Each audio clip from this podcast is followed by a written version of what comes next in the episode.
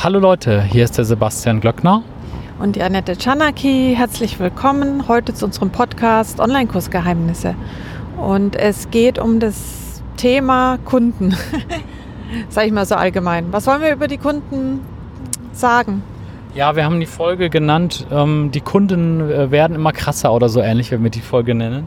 Ähm, übrigens, bitte abonniert unbedingt den Podcast, ähm, das ist ganz wichtig und wir gucken in die Statistiken und dann wissen wir auch Bescheid und sind motiviert, mehr Folgen zu machen.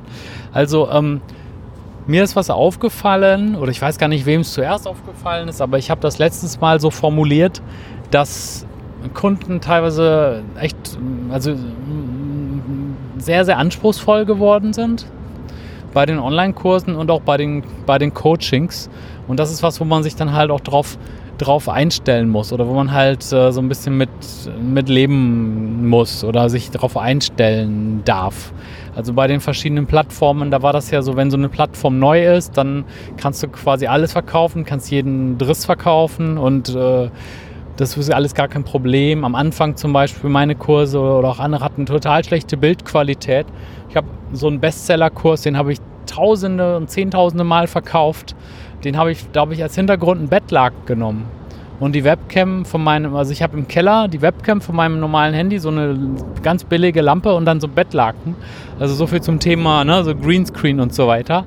Und äh, das ist auch heute, den, den Kurs verkaufe ich heute noch gut. Ich meine nur, wenn du halt noch heute einen neuen Kurs aufnimmst, dann würdest du das nicht mit einem Bettlaken machen. Mhm. Also ich glaube, das liegt einfach jetzt daran, dass die Digitalisierung zumindest hier in Deutschland, vielleicht ist in anderen Ländern schon früher etwas mehr fortgeschritten, aber hier in Deutschland hat die jetzt ja echt einen Boost gekriegt durch, ähm, ja, durch Corona natürlich.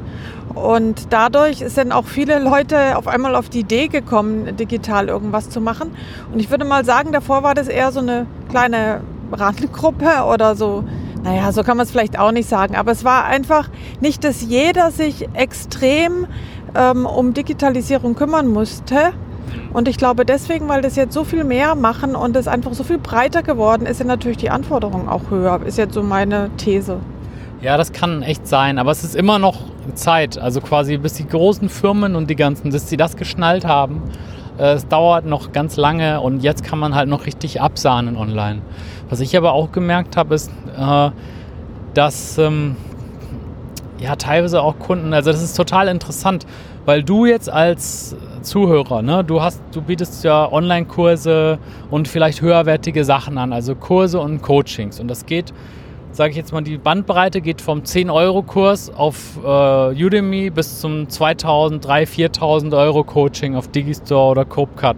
Das ist ja so eine riesen Bandbreite, die ich auch anbiete. Jeder Kunde, manche wollen einfach nur was, was Billiges, was in die Breite geht und was natürlich trotzdem gut ist, ja. Und manche wollen was richtig Spezielles und richtig Hilfe und wollen richtig vorankommen. Die zahlen dann halt auch mal ein paar hundert oder ein paar tausend Euro.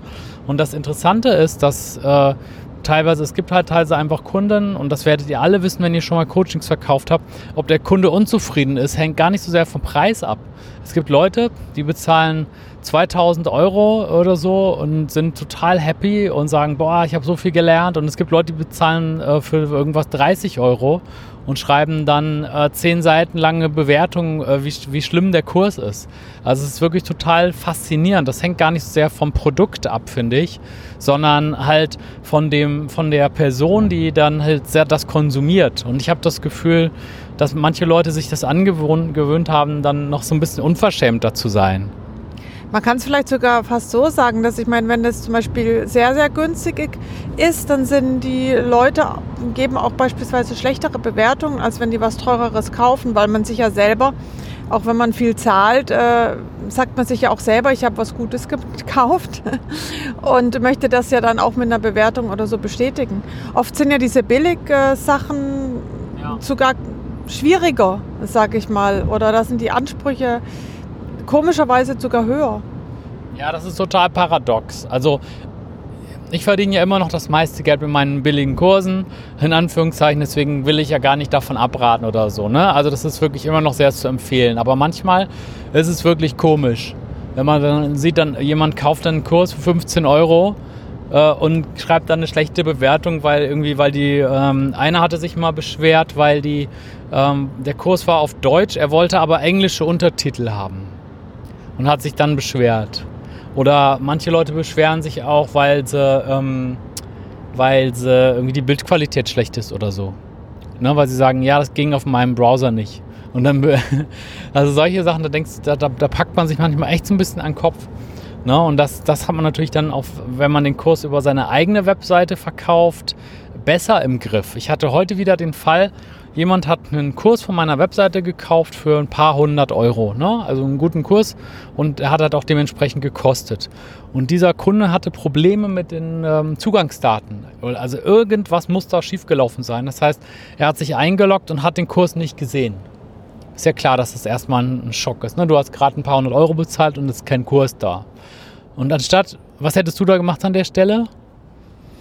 Ja, ich hätte halt versucht, äh, den, ne, dem, dem Verkäufer anzuschreiben. Genau, du hättest gesagt, hey, sorry, ich habe gerade was gekauft, ähm, ich, ich komme nicht drauf, hier ist ein Screenshot, kannst du dir das mal bitte anschauen, ne? weil äh, ich will das jetzt auch sehen. Ne? Ich habe bezahlt, ich will das jetzt auch sehen. Er hat aber so einen ganz langen Brief geschrieben, so von wegen, ja, ähm, ich hatte so einen guten Eindruck von dir auf YouTube und jetzt auf einmal funktioniert das nicht. Und also der hat wirklich jetzt direkt davon ausgegangen, dass er über den Kopf, äh, also über den, wie heißt es nochmal, äh, über den Tisch gezogen wird.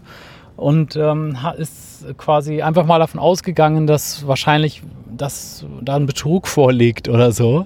Und ähm, dann, äh, ich habe dann natürlich die Mail rechtzeitig beantwortet und gesagt, hey, ähm, sorry, ich habe jetzt mal hier alles angeguckt, ich habe dir ein neues Passwort gegeben, guck's dir nochmal an, hier sind die Screenshots, so müsste das bei dir auch aussehen. Und wenn nicht, ist doch kein Thema, dann klären wir das halt. Aber der ist halt direkt mit dieser Grundannahme reingegangen, irgendwie, ja, ich werde wahrscheinlich betrogen, weil anscheinend ist ja doch kein Kurs da. Und äh, mein Geld ist aber weg. Ne? Und ähm, ja, und bei, bei zum Beispiel bei den Plattformen, wo man eine Bewertung abgeben kann, hätte er direkt ein Sternbewertung gegeben, die ich nie, nie wieder wegkriege. Ne? Also, und so kann ich das halt selber regeln und kann sagen, hey, du, wir klären das unter uns, ich regel dir das alles. Wenn du dann immer noch unzufrieden bist, schreib mich an, äh, wir klären das einfach und dann sind alle glücklich und zufrieden. Na? Das stimmt, weil ansonsten hast du ja eigentlich immer nur die guten Bewertungen, also die Testimonials oder so, die man selber sich aussuchen kann und dann unter seinen, ja. in seiner Webseite dann aufführen kann. Aber wenn jemand mal unzufrieden ist, sieht das natürlich nicht derjenige, der dann kauft. Ne? Genau, genau. Das, kann, das ist natürlich der Vorteil auch für mich als Anbieter, weil ne, wenn jemand unzufrieden ist, kann ich das mit dem klären. Und wenn der da einmal die Bewertung abgegeben hat, oftmals vergessen die Leute, die dann hinterher wieder rauszunehmen. Und das ist manchmal echt doof. Oder da war letztens eine Frau, die hat einen Kurs von mir gekauft für 10 Euro oder so auf Udemy. Und, und ihr hat was gefehlt, äh, was aber auch nicht versprochen war. Weißt du? Also sagen wir mal, du kaufst einen Kurs über äh, und, und dir fehlt etwas, was in dem Kurs nicht drin ist. Es war aber auch nicht auf der Landingpage angegeben. Also kon konnte man gar nicht erwarten, dass das kommt.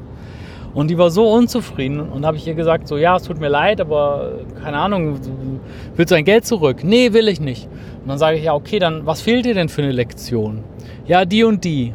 Da habe ich gesagt, ja, ich habe gerade keine Zeit, das zu machen, aber ich kann mal in meinem Netzwerk fragen, ob irgendjemand vielleicht eine Lektion machen kann zu diesem Thema. Oder ich kann jemanden bezahlen, so ein Freelancer oder so, dann kann der das machen. Äh, was hältst du denn davon? Und dann sagt sie, nee, ist mir egal, ich habe schon eine schlechte Bewertung abgegeben, äh, für mich ist das Thema jetzt erledigt. Ja, und dann hat sie halt wirklich eine schlechte Bewertung gegeben, die ich jetzt auch nicht mehr wegkriege. Und das ist natürlich gemein. Dann habe ich mich da schon rangehangen, habe der beantwortet, habe ihr Hilfe angeboten und die war, wollte einfach nur beleidigt sein. Ne, und das, sowas kannst du besser regeln, äh, wenn du halt Kurse verkaufst äh, über deine eigene Plattform. Ja, deswegen hat es auch echt einen Vorteil.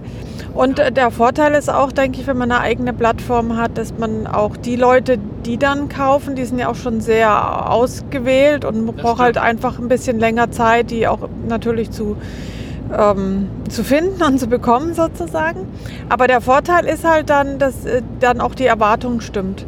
Und das ist halt, wenn du natürlich jemanden schnell rumkriegst sozusagen oder die wollen halt gerne kaufen, dann lesen die sich gar nicht durch was da eigentlich alles in diesem Kurs drin ist oder ja, wie die, die schauen ja auch keine, keine Vorlektionen an oder so und haben dann eigentlich eine ganz andere Vorstellung, was da in so einem Kurs drin sein sollte.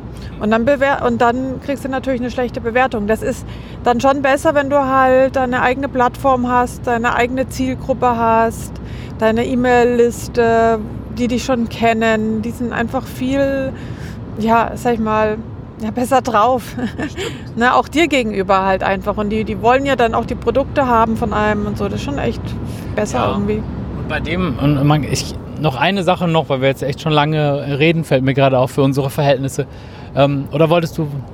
Nee. Also, ähm, ich glaube auch, dass dann manche Leute sagen, äh, hey, wahrscheinlich hat er mich betrogen. Das liegt gar nicht so unbedingt daran, dass die Leute irgendwie krass oder böse sind, sondern vielleicht sind die wirklich zu oft betrogen worden. Es gibt ja viele Kollegen, äh, halt Online-Marketing-Kollegen, die halt Sachen machen, äh, die halt grenzwertig sind. Also anders kann ich das leider nicht sagen. Ich habe zum Beispiel von einem Kollegen von mir, äh, ich kaufe ja auch Sachen von Kollegen. Auch erstens mal, weil es mich interessiert, aber auch weil ähm, was vielleicht wissen will, wie der Funnel funktioniert oder so. Und dann habe ich ein Hörbuch gekauft und dann stand da so, ja, das Hörbuch ist noch in Arbeit. Das war kurz bevor wir in die Schweiz gefahren sind im Sommer. Und dann habe ich gedacht, ach scheiße, ich wollte mir das Hörbuch doch anhören auf der Fahrt. Dann stand da, das Hörbuch ist noch in Arbeit. Und das, das ist jetzt ein halbes Jahr her, das ist immer noch nicht fertig. Ne? Und das ist sehr klar, dass dann die Leute denken, wenn er vorher was bei dem gekauft hat, dass sie dann denken, so ja, ja bin ich mal wieder auf Betrüger reingefallen. Weil für die Leute ist es natürlich Betrug. Ne? Ja, ja, ist ja auch klar. Ja, ne, rechtlich keine Ahnung, aber moralisch fühlt man sich natürlich übers Ohr, weil du denkst dann so, ja toll. Und dann, dann wie kriege ich jetzt mein Geld zurück und so, ne? Naja, okay Leute, dann äh, würde ich mal sagen, bis morgen, oder? Genau, bis morgen. Danke fürs Zuhören. Jo, danke, ciao. Tschüss.